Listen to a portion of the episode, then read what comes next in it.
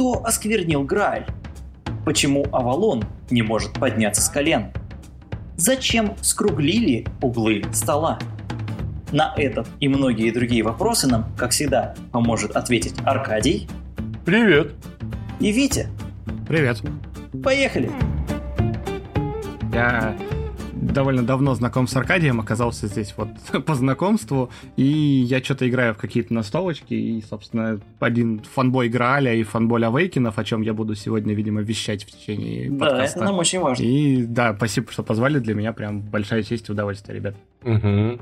Да, самое главное, что он фанбой Грааля, а Грааль это не просто так, это третье место народного рейтинга. Нового русского народного рейтинга от 2021 года, потому что в этом году у нас снова прошел русский народный рейтинг, Конечно же, снова первое место занял Марс. В два раза больше голосов, чем у ближайшего второго места, которое, конечно же, Серб.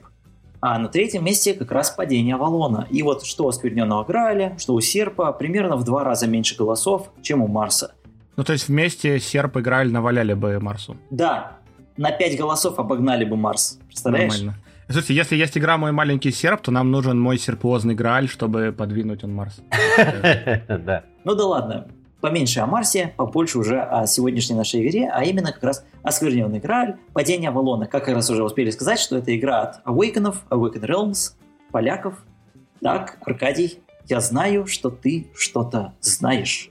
Оскверненный Грааль – очередной кикстартер проект от Awaken Realms. До этого были «Это моя война» и «Владыки Эллады». Параллельно была Немезида, то есть э, все такие крупные игры, большие коробки, большой контент. Э, Ну, этим, видимо, отличается и Awaken Realms. Думаю, у Виктора есть пара слов по этому поводу, но я хочу сначала сказать об авторе игры писателе фантасты. Я, как ни странно, подготовился к подкасту и даже скачал книгу этого писателя-фантаста Кшиштова-Пискорского «Тенеграф». Аркадий не просто прочитал книгу, но и заучил его имя, что по-настоящему большая проблема. Гораздо сложнее, да. Я пытался проговорить, я даже намазал губы вазелином, чтобы произнести это нормально. Кшиштоф Пискорский. Так, и что же он написал? Он написал э, книгу, переведенную на русский язык, «Тенеграф». Тенеграф – это такая типа фотография. И вот за этой фотографией там охотятся, охотятся, охотятся. И я, честно говоря, дочитал ее до середины. Дальше я не знаю, просто дальше я даже спойлерами поделиться Слушай, не могу. ну тебе интересно в целом это читать?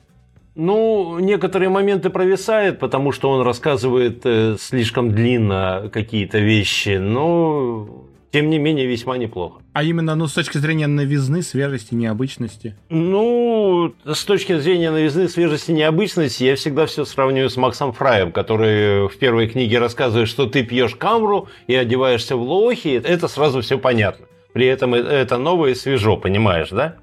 То здесь точно так же, то есть есть мир теней, есть какие-то ребра, которые поднимают, чтобы поступать в этот мир теней, и вроде бы тебе все понятно, и тебя глубоко не погружают в это. Так, Витя, я думаю, вот ты, может быть, сможешь перенести уже нас в мир Авалона? Да, именно я, собственно, поэтому и спрашивал, потому что меня в целом игра купила довольно интересным сеттингом, который такой э, микс всего и вся.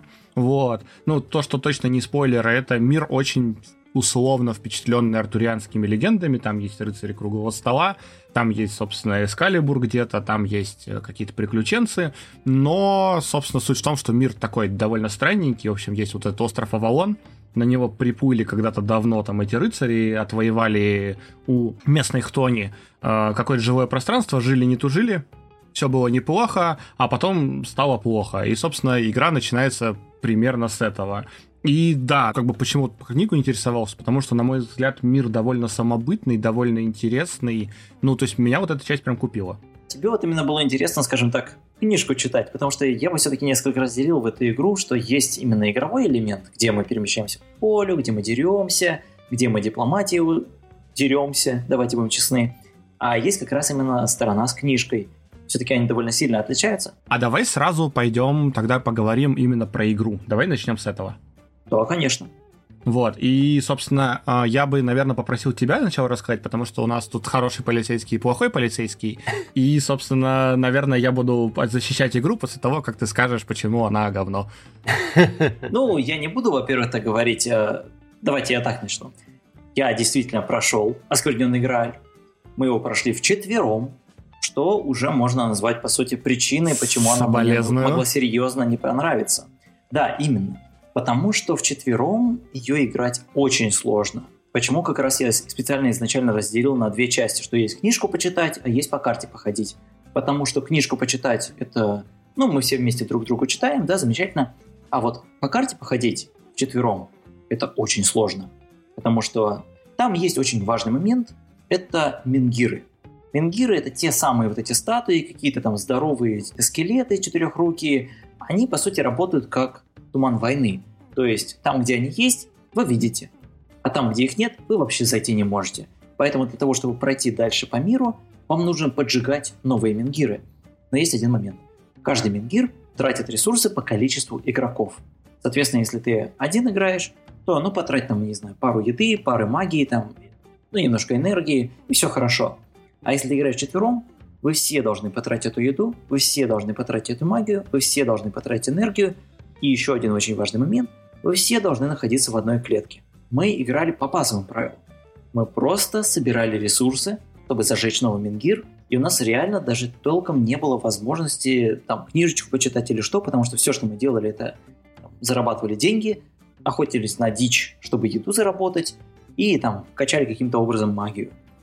Поэтому пока мы вот не включили семейный режим, когда говорят, ладно, ладно, короче, представьте, что у вас не четверо, а представьте, что у вас как будто бы трое. И каждый раз, когда нас просят что-то сделать плохое, мы считаем не по количеству, как будто нас четверо, а так, как будто нас трое. И, соответственно, уже ну, довольно сильно нам урезают количество ресурсов, которые надо тратить. И уже игра более-менее как-то пошла, но вот проблема в том, что это произошло довольно поздно, и довольно сильно подбило это, конечно, впечатление от игры в принципе. Ведь, а вот вы каким составом играли? Да, я как раз хотел рассказать про свой опыт. Мы играли вдвоем, и, на мой взгляд, это игра для двух игроков. Как бы ее uh-huh. ни позиционировали, что бы там ни делали, это игра на два человека. Она классно как бы играется именно вдвоем. Это отличная игра там для, не знаю, досуга с половинкой, с каким-то там близким другом или еще что-то. Нет, без шуток. Вова, как раз, которым мы обсуждали Gloomhaven, он как раз ровно так и говорил, что я вот легко могу представить, что с женой будем сидеть, я буду там драться и все такое, а она будет сидеть книжечку читать, потому что ей вот нравится вот та часть игры, а ему нравится другая часть игры. Вот. Я играл с женой, я играл с женой на карантине, мне было офигенно. А, а теперь немножко про геймплей. Мы довольно рано нашли семейный режим, а, потому что тут надо поговорить про некий фундамент, про то, вообще, на мой взгляд, о чем эта игра. И э, тут стоит провести некоторое количество параллелей с Gloomhaven, которые неизбежны, на мой взгляд. Вот. И э, Gloom и Граль довольно часто сравнивают, по крайней мере, в каких-то чатиках и обсуждениях вокруг меня. И стоит признать, что это на самом деле чертовски похожие игры, вообще про разные. Gloom про механику. Это Dungeon Crawler, к которому немножечко притянули легаси, сюжета и там еще чего-то. Вот. Грааль это история, к которой притянули немножечко геймплея. Вот. И как только ты понимаешь, что в Грале геймплей, он немножко вторичен, как бы это грустно не звучало, может быть, для игры, он становится сильно лучше. Поэтому мы довольно рано открыли семейный режим, как раз тот самый, и мы играли не как будто бы у нас один игрок, а как будто бы у нас полтора игрока. Вот. Мы там немножко побалансили, что-то резали, что-то не резали, потому что гринд в игре и правда не самая лучшая ее часть, более того, прям утомляет. Особенно в начале это еще задорно, ты там, ну ладно, пойду поохочусь, ой, карточки, ой, монстры, ой, еще uh-huh. что-то. Во второй половине игры, когда там ты бежишь через весь Авалон как проклятый и поджигаешь мингир за мингиром, ну, можно просто потратить кучу времени на то, чтобы просто фармить ресурсы, а это не очень весело. Да, я с тобой полностью согласен. Для меня проблема была в том, что я истории ну, почти не ощутил, потому что для меня важен был только геймплей. Просто вот мы зажигаем мингир и сразу же бежим к следующему. Вот прям вот сразу же. А там, по-моему, еще и счетчик на Мингире зависит от количества игроков, да? Все верно, да. Ну, не везде, но почти везде. То есть, например, там написано на Мингире, а, когда вы зажгли его, поставьте счетчик на 8 минус, минус количество, количество игроков. игроков. Да, да, да, вот такого формата. Я что-то про это сейчас только вспомнил, и, по-моему, в этом плане, там, когда у тебя Мингир 3-4 хода всего получает, это прям жесть вообще. Это очень жестко становится, да. Поэтому мы когда вот просто сидели, мы думаем, господи, да как можно от этого получать удовольствие? Мы пошли, прошерудили все, что могли, и действительно потом уже нашли вот эти вот семейные правила, все сразу же согласились, и мы начали наконец-то уже на семейке играть, и вот тогда игра уже пошла более-менее расслабленно, потому что мы более-менее как-то раскачаны были. А на какой главе вы примерно это нашли? Ой-ой-ой-ой, слушай, это, наверное, глава была седьмая, восьмая, если не ошибаюсь. А, ну могло быть хуже. Слушай, знаешь, я в тему в превозмогании и прочего хочу поднять э, вопрос, а зачем мы вообще в это играем? Ну, в смысле, не конкретно в Грааль, а в подобные игры.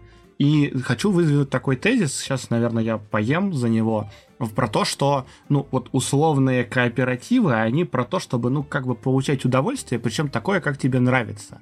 Мой тезис в том, что в данных играх правило это не догма. И если тебе нравятся какие-то аспекты игры, ты можешь делать на них упор и гнуть правила там, где тебе они не нравятся. Я прям с тобой сейчас буду резко соглашаться. Давай. Э, да-да-да, смотри, я поясню свою позицию. Это игра поляков. Мы все знаем, как поляки пишут правила. Особенно самые знаменитые как раз тоже превознемогающие кооперативочка, это у нас Робинзон Крузо, в которой никто не может прочитать правила. Но тут есть один маленький момент – что эти люди изначально пришли из мира ролевых игр.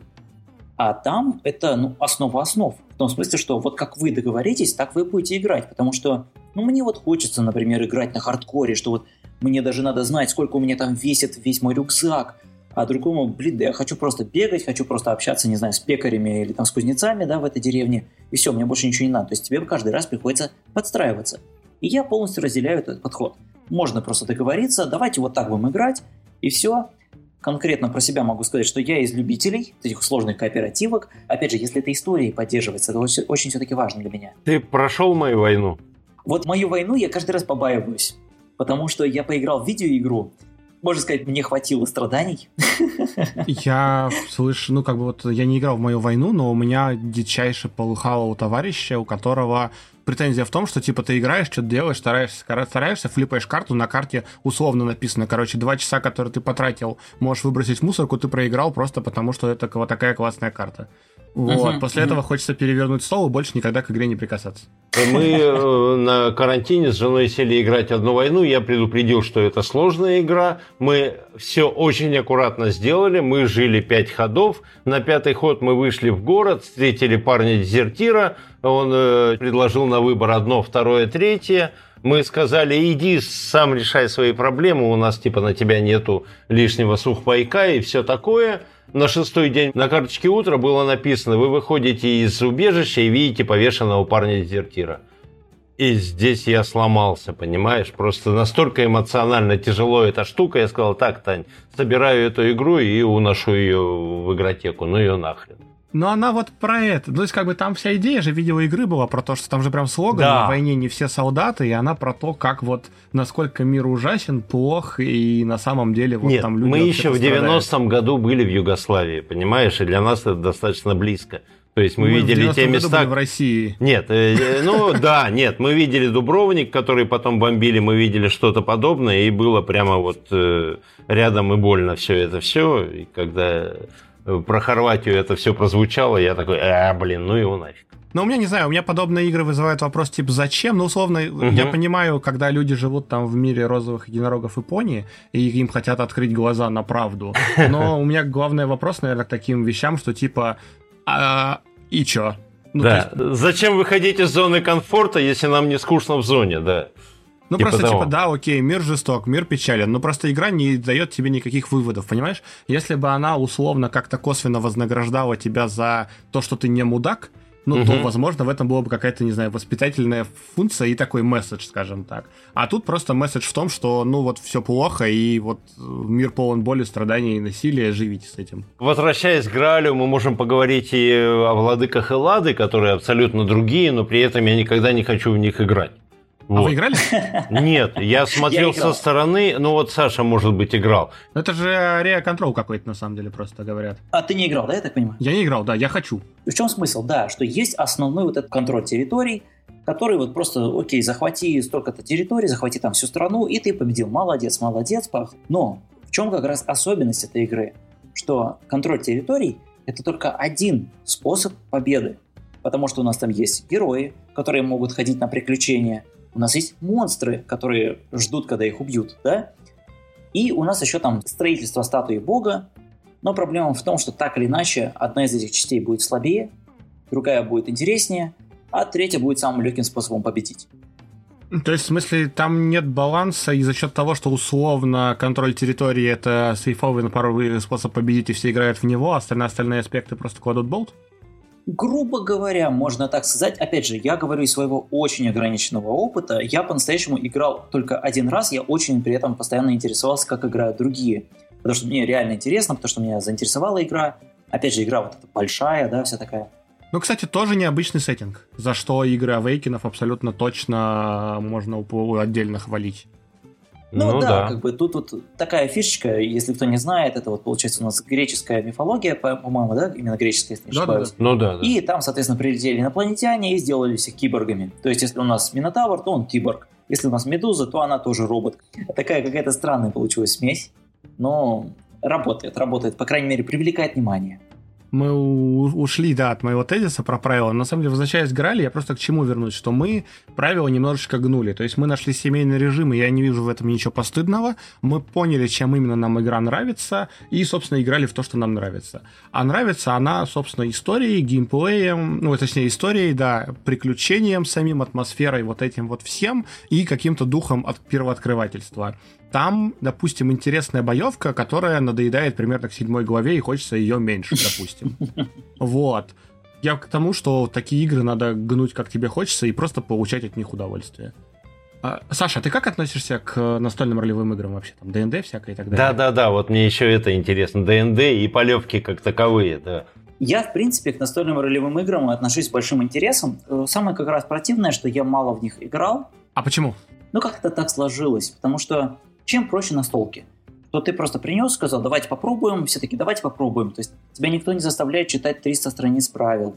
Когда мы говорим про какой-нибудь там Азул, то, ну, просто я тебе объяснил, что вот это взяли, сюда положили, ты такой, спасибо, теперь я готов побеждать. А если мы садимся играть ролевочку, то это мы должны прям подготовиться к этому. Понимаешь, если Это правда. У меня жена играет в ДНД, очень это дело любит, там и водит, и вообще. Я пытался, uh-huh. и мне сложно потому что я не могу все это воспринимать всерьез и слишком много возможностей.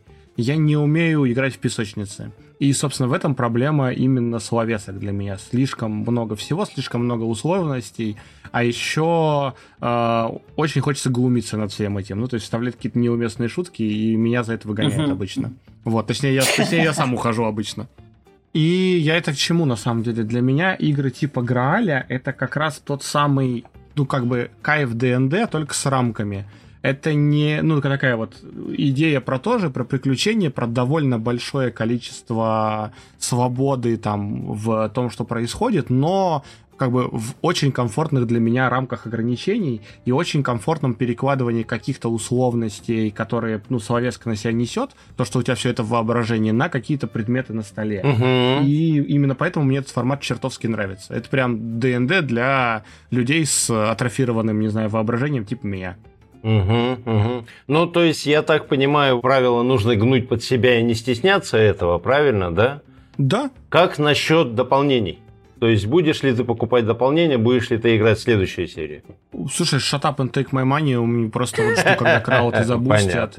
Я просто больше скажу, я прямо сейчас играю в Etherfields, э, тоже с женой на самом деле. Это следующая игра Авейкинов. Там как бы разные авторы вроде и что-то еще, но я, честно говоря, не очень силен в персоналиях в этом плане, а я как бы там студия мне нравится. Uh-huh. И, собственно, Etherfields это большой довольно-таки шаг вперед э, по сравнению с Гралем он абсолютно про то же самое, ну, в смысле, именно и, как игра в целом. Вот, точнее, Игры не про то же самое. Он о том же самом. Нет. Там другая механика, и она лучше. Вот, угу. она менее гриндовая, она более интересная, а еще Etherfields отлично можно сравнивать с тем же Глумом, потому что там колоду ты там все собираешь, персонажа, что-то еще, но это как будто бы Глум, в котором э, миссии наконец-то разные, причем не разные не то, что у тебя там, не знаю, разные подземелья и разные монстры, и там сегодня убей, завтра ограбь, а у тебя правила разные каждое подземелье. Вот. Uh-huh, uh-huh. Потому что игра про сны, и у тебя каждая сюжетная миссия это отдельный сон. А в мире снов можно творить любую дичь. Сегодня ты чинишь компьютер в лаборатории, а завтра ты, не знаю, расследуешь там нуарное убийство в доке, например. Вот Etherfields, uh-huh. он такой. Так, для дурака, это новая игра, настольная игра, но не переведенная, и ты коробку откуда-то получил. Да, это уже не новая, наверное, игра Авейкинов, да, следующая после Граля как раз. Она с Кикстартера, я вписался в Кикстартер. Угу, угу, понял. Вот, она мне вот пришла в в конце прошлого года, мы в нее играем и дичайше кайфуем. А пол интернета э, вопит, ну, как бы, тематичного, бегает вокруг краудов и говорит Etherfields, э, Vanguard Etherfields, Vanguard, пожалуйста, пожалуйста. И говоря про Vanguard, да, я тоже уже кинул деньги в монитор, у меня уже плеш на GameFound есть, я очень жду эту игру, мне очень нравится тематика. Продано. То есть это то, то, что играть после Граля. Короче, тебе именно нравится их, э, скажем так, подход, вот этот вот, что есть книжка приключений, то есть механика, ну там реально довольно вторична. Хотя, кстати, я по-настоящему я бы хотел отдельным образом все-таки задеть вопрос именно боевки, ну конкретно в Граале. Потому что она все-таки довольно уникальная. Да, давай вернемся немножко к механикам Грааля. Э, про Эзерфилд да, я тоже пару слов еще добавлю, как развитие этой темы. Но в Граале и правда уникальная механика боевки. Она очень прикольная, она очень забавная. Главная проблема именно боевки в том, что на нее можно, в принципе, полугры болт на самом деле. Потому что с боевки можно сбегать э, минимальной ценой вообще отовсюду. В отличие это от да, дипломатии, что такое. довольно странно, кстати потому что тебя может унизить даже простейшая дипломатическая встреча, причем очень-очень сильно. А боевка даже самым злым монстром почти всегда говорит, ну типа я пошел, дай мне две дырки, я и пока. Это, кстати, да, мы по этим даже под конец просто пользовались, просто чтобы сэкономить время. Типа, ой, да нам эта награда не нужна, пошли, короче. Ну, вот это не, не достоинство игры, что ты что-то делаешь, чтобы ускорить эту игру. Игрой надо наслаждаться, поэтому вот я играю в Маракайбо вторую компанию, в конце сказал, последнюю партию я не хочу уже с вами играть, все понятно, давайте быстренько зачтем, положим сюда штучки и прочитаем конец. И я был немножко расстроен, что я в нее наигрался.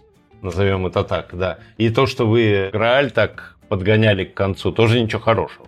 Аркадий, а здесь, наверное, вопрос все-таки объема, потому что Маракайба у тебя сколько часов? Ну, грубо, вот до этого момента. Ну, 28, по-моему. Вот. То есть мы играли... Э, нет, ну, 30, да. То есть мы играли 10 партий где-то там, или 12 партий, где-то по 2,5 часа. По 2. Ладно, это больше, чем я ожидал. Но с... на Грале у нас ушло часов 50 точно, наверное. Может быть, угу, даже угу. все 60. Это прям большая игра. У меня сразу резко прям вопрос тогда появился. Ага. А ты хочешь ее перепроходить второй раз? Смотри, да, но э, как книжку. То есть, грубо говоря, в ультра облегченном режиме, просто максимально, скорее всего, скипая вообще всю боевку, просто посмотреть альтернативные веточки сюжета. Мне чертовски интересно, что было бы, если бы я сделал по-другому. Вы использовали именно книжку, и не приложение, потому что я знаю, что еще приложение как раз есть. Ну, книжка на русском, приложения нет, поэтому, да, мы книжкой пользовались. А, ну хорошо, просто вот использовать ее было вот мне лично не очень удобно, потому что каждый раз бегаешь туда-сюда, и это вот бывает реально не очень удобно, а в приложении это было бы проще. Я играю сейчас в Etherfields с приложением, кстати. Короче, в Etherfields перенесли гораздо больше сюжета и атмосферы на поле из книги. А, вот. И, собственно, книга секретов это просто книга секретов. Там практически нет вот этого перейди туда-то. Там есть прям на поле действия, не знаю, там стоит типа компьютер, допустим. Ты потрогай его, там, принеси к нему, там, не знаю, жетончик какой-нибудь, и после этого прочти там строку 315. Там полтора абзаца текста, в котором что-то описывается. Есть некоторые сюжетные моменты, которые а, ну, как бы больше текста, есть иногда, когда там внутри этой строфы надо что-то выбрать, но в целом, да, там сильно меньше листания, сильно меньше именно книги и сильно больше игры. Это такая хорошая эволюция. Uh-huh. То есть, по сути, прям реально как бы развитие темы. Да, да, да, да, да. То есть они взяли вот игру про то же и сильно ее докрутили, на мой взгляд. Угу. Ну, я так понимаю, что это такое, получается, легкая рекомендация для тех, кому понравился, именно прям реально понравился игра. Это жирная рекомендация. Но это дорого, и сейчас хрен купишь, конечно. Зайдем с другой стороны. Э, Грааль это простая игра? Да. В Граале, ну, в играх Авейкинов вообще, из того, что приходит на ум, очень крутой и очень плавный вход. По крайней мере, в Граале там крутой обучающий сценарий, который тебе рассказывает правила, как в это играть, прям вот предметно. Ты как будто бы тебя ведут за руку, ты сам все делаешь, понимаешь основные механики. Ну, то есть с монополией войти в Грааль, наверное, рановато. С Ticket to Ride и Каркасонов, наверное, можно, если есть желание. Угу. Давайте будем честны, во всякий Грааль входит не стики Турайдов, во всякий Грааль входит с Игры Престолов, например, или с Fallout, то есть это же другой жанр, по сути. Да, наверное, ты прав. Угу. Но угу. я все-таки добавлю, что обучающий сценарий Граали это реально круто, и у меня есть подозрение, что в будущем мы это будем видеть чаще в вот таких вот сложных больших играх, А у меня буквально на прошлой неделе, когда я случайно оступился и вернулся в World of Warcraft, который отобрал у меня 5 лет жизни, да, я выполняю начальные э, уровни, и вдруг осознаю, мне говорят, вот, друид, ты запускаешь там лунный свет, запустил, ты слишком рано запустил, потом вот сейчас запускай, прямо до такого, то есть доходит, и это просто тенденция игро- игроведения не только настольного, но и компьютерного, и какого угодно. По факту это просто расширение аудитории. Это классно. Они вот не привыкли, как мы, например, там сидеть и играть там просто с детства в Вовку, в Контру там или что, да, или просто в настолочке, да. Ну у тебя да. есть набор навыков, которые применимы к любой игре вообще. А у других людей, у них этого просто нету. Ты им говоришь драфт, они такие, что? Ты им говоришь контроль территории, они такие, что? Слушай, ну смотри, ты сам и я там, и все мы в это все вошли не сразу. И, на мой взгляд, подход, скажем так, easy to learn, hard to master, он великолепный и правильный. Грубо говоря, плохие правила и плохой вход в игру – это прям острая проблема. А, На мой взгляд, эталон на плохие правила у той же «Игры престолов», например. Да. Они толстые, здоровые, а объясняются за три минуты просто на пальцах. Мгм, мгм. Это довольно частая проблема, которую еще как-то вот предстоит преодолеть, в принципе, индустрии. Мы пока еще не научились прям реально писать нормальные правила. Вот тебе Грааль показывает, как преодолевать эту проблему. У тебя есть прям сценарий, который тебе тихонечко объясняет, что-то показывает, а потом говорит, смотри, есть еще вот здесь правило, ты его почитай быстренько, и вот здесь правило, ты его почитай быстренько. Потому что, серьезно, это прям очень паршиво. Ты открываешь новую игру, все люди вокруг сидят, тупят в телефончике, а альфа-игрок сидит, читает правила очень такой напряженный. Такой, Мгм. ща я вам буду рассказывать, что я понял. Мгм. Ну, я бы сказал, что это скорее такой подход компании Fantasy Flight Games. У них это довольно давно, они уже это используют, когда у тебя есть первый сценарий, тебе говорят, каких персонажей взять, тебе говорят, что делать. Есть, Классно же. если ты прям хочешь в- прям влиться в игру, то иди читай основные правила, а если ты просто вот здесь сейчас только что открыл коробку и хочешь здесь сейчас получить удовольствие, открой вот эту вот маленькую книжечку, прочитай ее, и вот, соответственно, играй вот этот попроще сценарий, попроще персонажами, и все. Так здорово же, это же прям, ну, не знаю, хорошая тенденция. Кто захочет, разберется, будет копать дальше, дойдет там, не знаю, до дополнений, до еще чего-то. Но просто мы сокращаем время от покупки коробки до игры. Это, не знаю, мечта, на мой взгляд. Если не покупка, ты говоришь 50 часов, ускорить никак невозможно. Я просто думаю об аренде игры. Смотри, я бы сказал, что если ты хочешь чисто для истории и просто понять, о чем вообще весь этот народный рейтинг там толдычит и почему он на третьем месте, ты можешь реально взять игру, поиграть в нее нормально, ну, как раз там главы до третьей, наверное, а после этого выкинуть нафиг всю механику и просто пройти по сюжету, пройти по атмосфере. То есть, грубо говоря, вот именно часть такую механическую э, делать очень выборочно максимально. В целом, на мой взгляд, это позволит составить впечатление, ну, точно об истории, хотя, возможно, тебе геймплей там не даст той атмосферы там голода, страха и ужаса. Но просто понять, о чем весь сырбор и о чем хайп, на мой взгляд, э, получится. Ну вот смотри, да, как раз вовремя ты упомянул народный рейтинг. Я напомню первую пятерку рейтинга для тех, кто забыл. Покорение Марса, Серп, э, Оскверненный Грааль, Древний ужас, Мрачная гавань. Вот меня на самом деле очень сильно удивляют Мрачная гавань и Древний ужас первой пятерки. Во-первых, это дорогие игры. Те, кто голосовали, я думаю, на 50% э, не владеют этими играми, да?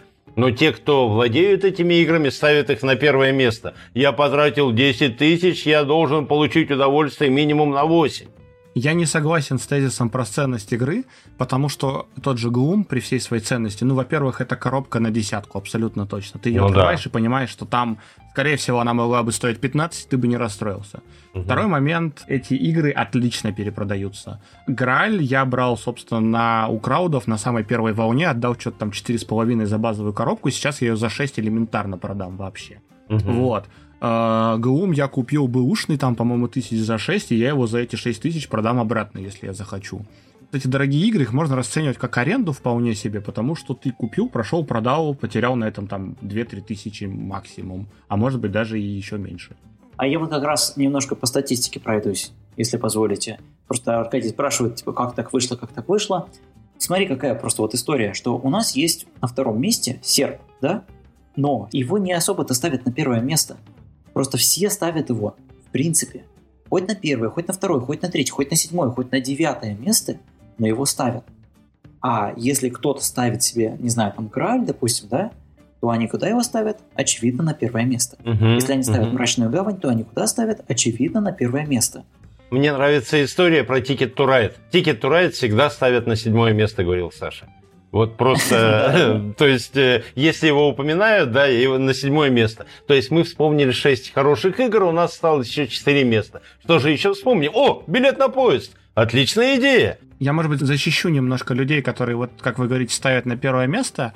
Просто тот же Gloom и довольно уникальная игра, не то чтобы имеющая дофига аналогов. Ну, как жанрово, так и вообще. Да, там есть какой-то десент, еще что-то. То есть данжен краулеров много, но Gloom сделал для данжен краулеров прям ну, как будто бы второе дыхание дал, на мой взгляд. И именно поэтому люди, которым нравится Gloom, может быть, так неистово за него топят, потому что, ну, как бы не то, чтобы дофига за что еще топить. Ну, выйдет Frost Heaven, они будут такие думать, типа, м, Gloom или Frost Heaven, что же Так он уже в десятке, по-моему, Frosthaven, ну. Ну, это BGG шные рейтинги на предзаказах, ну, come on. Я считаю, что вот эти вот мировые рейтинги, вообще народные даже рейтинги, да, именно, они полезны как рекомендация. То есть вот ты приходишь на настольное хобби, открываешь, о, самый популярный сайт по настолкам, BGG, открываем, пам и мы смотрим, что то на первое место. Ну, я, наверное, попробую, да?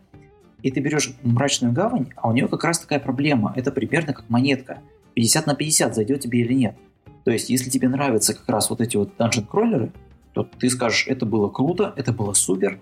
А если тебе они не нравятся, ты скажешь, мне это даже близко не надо, вообще уберите это от меня, да? А какое-нибудь там то же самое покорение Марса, или там крылья какие-нибудь, да, вот, например, серп, они гораздо более расслабленные, и они нравятся большему именно количеству людей. Знаешь, мне кажется, если у тебя нет условно своей головы, и ты заходишь, покупаешь первую игру на рейтинге БГГ, потому что она первая в рейтинге, несмотря на жанр и твое отношение к этому жанру, то ты заслуживаешь получить в кота-мешке полностью. Ну, если ты заходишь, ты все-таки не знаешь про жанры.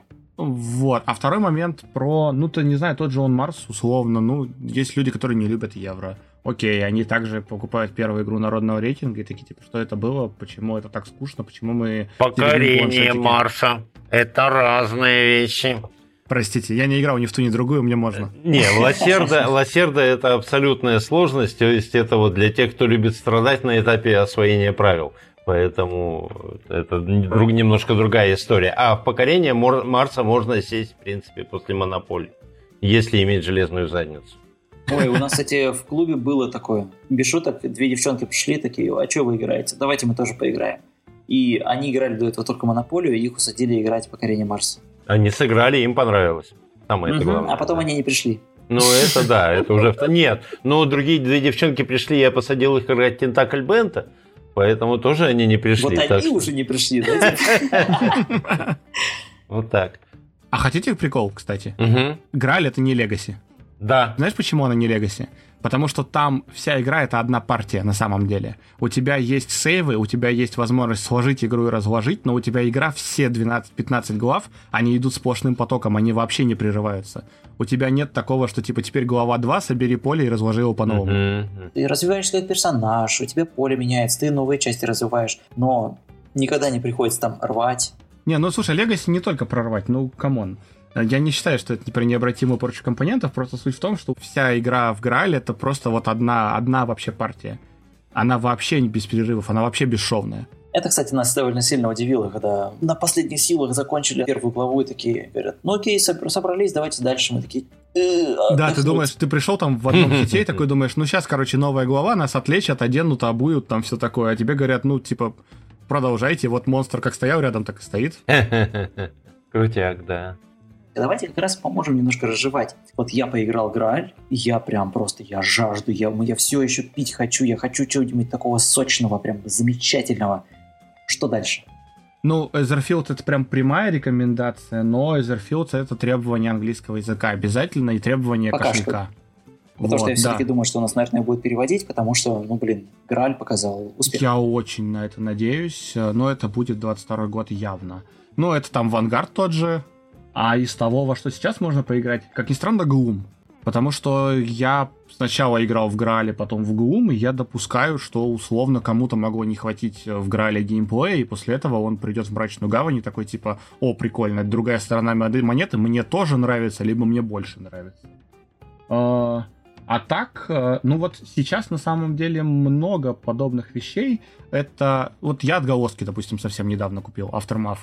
И как будто бы они примерно то же самое обещают. По крайней мере, у меня такие ожидания.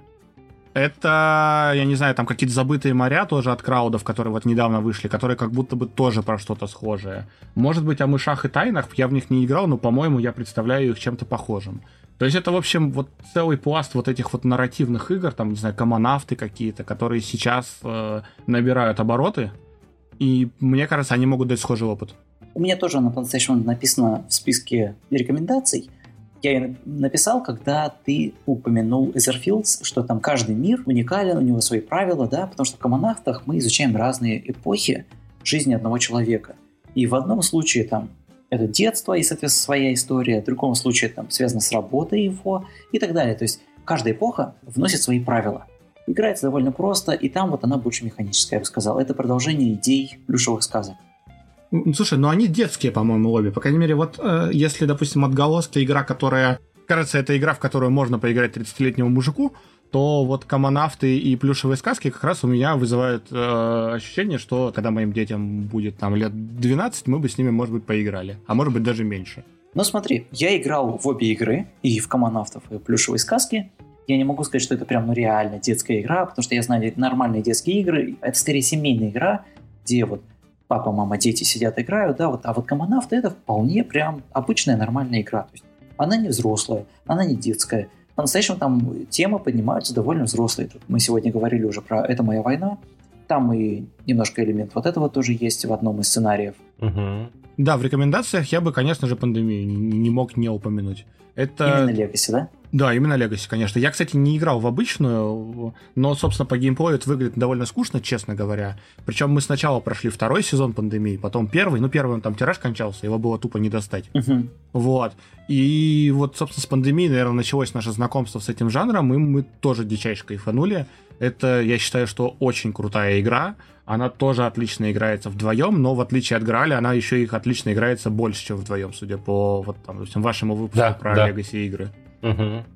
Вот, Согласен. и как бы я горячо готов рекомендовать пандемию, потому что она в каком-то смысле дает схожий опыт, если вам Грааль понравился. Кстати, да, вот если чисто как сюжет, я полностью поддержу. В плане механики, ну, понятное дело, это немного другая история. Я бы все-таки вот хотел бы упомянуть, ты учитывая, что я говорил про ДНД, да, у меня все-таки ощущение, что самая близкая по ДНД игра — это клинок колдовство. Там нету мастера. Ты просто сидишь и наслаждаешься игрой. Ты играл, пробовал, нет? Нет, я не играл. Я слышал, да, что это похоже, э, но я не играл. Там просто смысл в том, что, ну, прям книжка дает указания, куда нам идти, что нам делать и все такое. Легко, кстати, советую людям попробовать. Но вот я, насколько понял, там проблемы есть именно с вот этими сезонами. Там же игра разбита, получается, на сезоны, что ли, такое. Ну и, соответственно, конечно же, я не могу не сказать про «Особенники Безумия», которая новая редакция вторая. Потому что там все управляется тоже приложением, в первой части там прям реально сидел человек, который это все делал, а в новой части это именно приложение, и прям очень классно, тоже кооперативно, но тут уже, конечно, лавкрафтово. Если не пробовали, советую попробовать. Я, кстати, сейчас глянул на полки и увидел коробку, на мой взгляд, незаслуженно забытую одной спорной игры. Это Gen 7, седьмое поколение. Мне кажется, она тоже неплохо подходит в рекомендации. Мы ее не прошли, к сожалению. Мы дропнули, ну, у нас, в общем, отвалились ребята на последнем сценарии. Вот. И она, конечно, довольно простая на геймплейна. Э, то есть это не великая игра, но, не знаю, на нее можно потратить два выходных и получить удовольствие, я считаю. Она так быстро выходит? А там 7 эпизодов, которые, ну, по 2 часа максимум, наверное, играют. Интересно, слушай, ты меня прям уговорил попробовать, потому что я каждый раз на нее так посматриваю, посматриваю, ну вот что-то... А еще ее можно урвать на барахолке довольно дешево. Нет, у нас она есть в игротеке.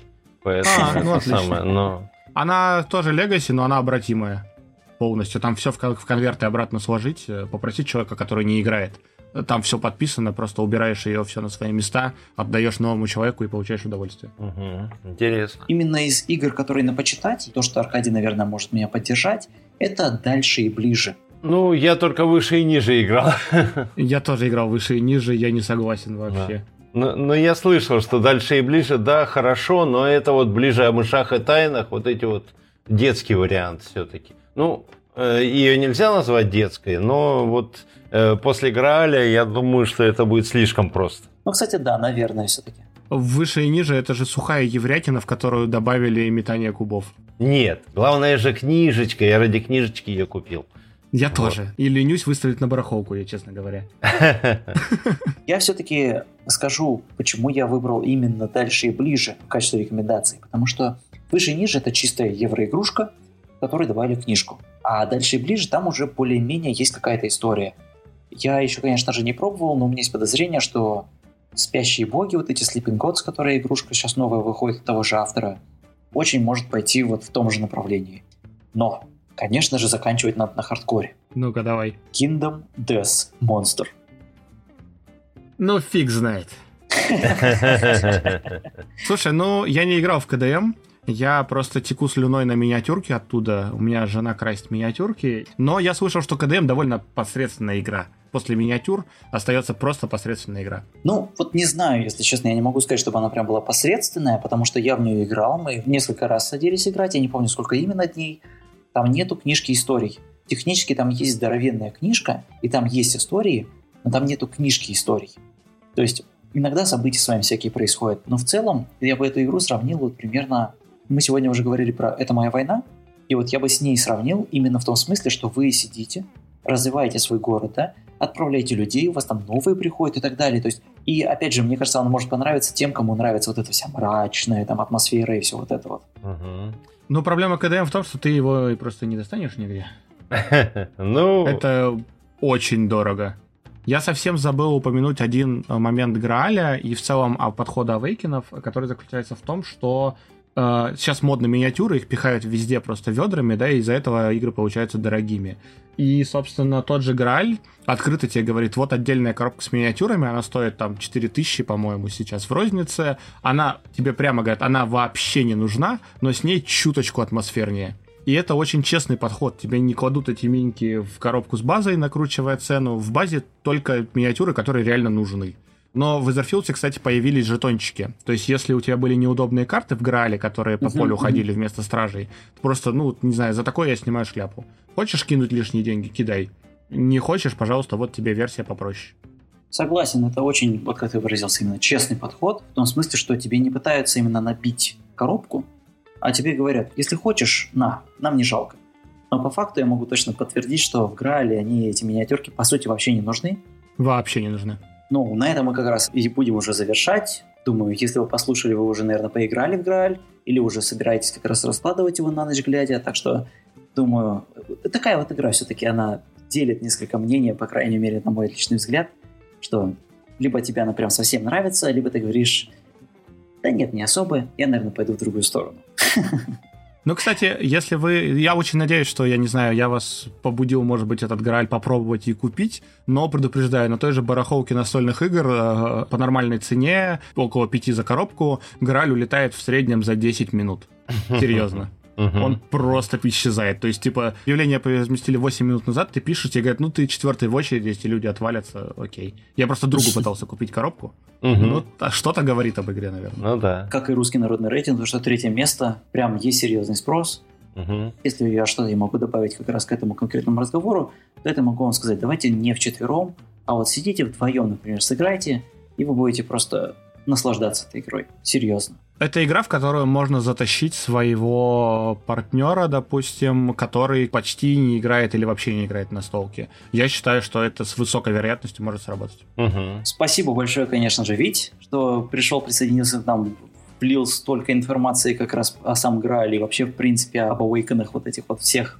Да, друзья, спасибо, что позвали. Огромное удовольствие получил. В общем, угу. надеюсь, у вас еще будут какие-то игры, которые я тоже люблю и знаю, и вы меня еще позовете. Я никому не надоел. Спасибо. Всем пока. Пока. Всего хорошего. Пока-пока.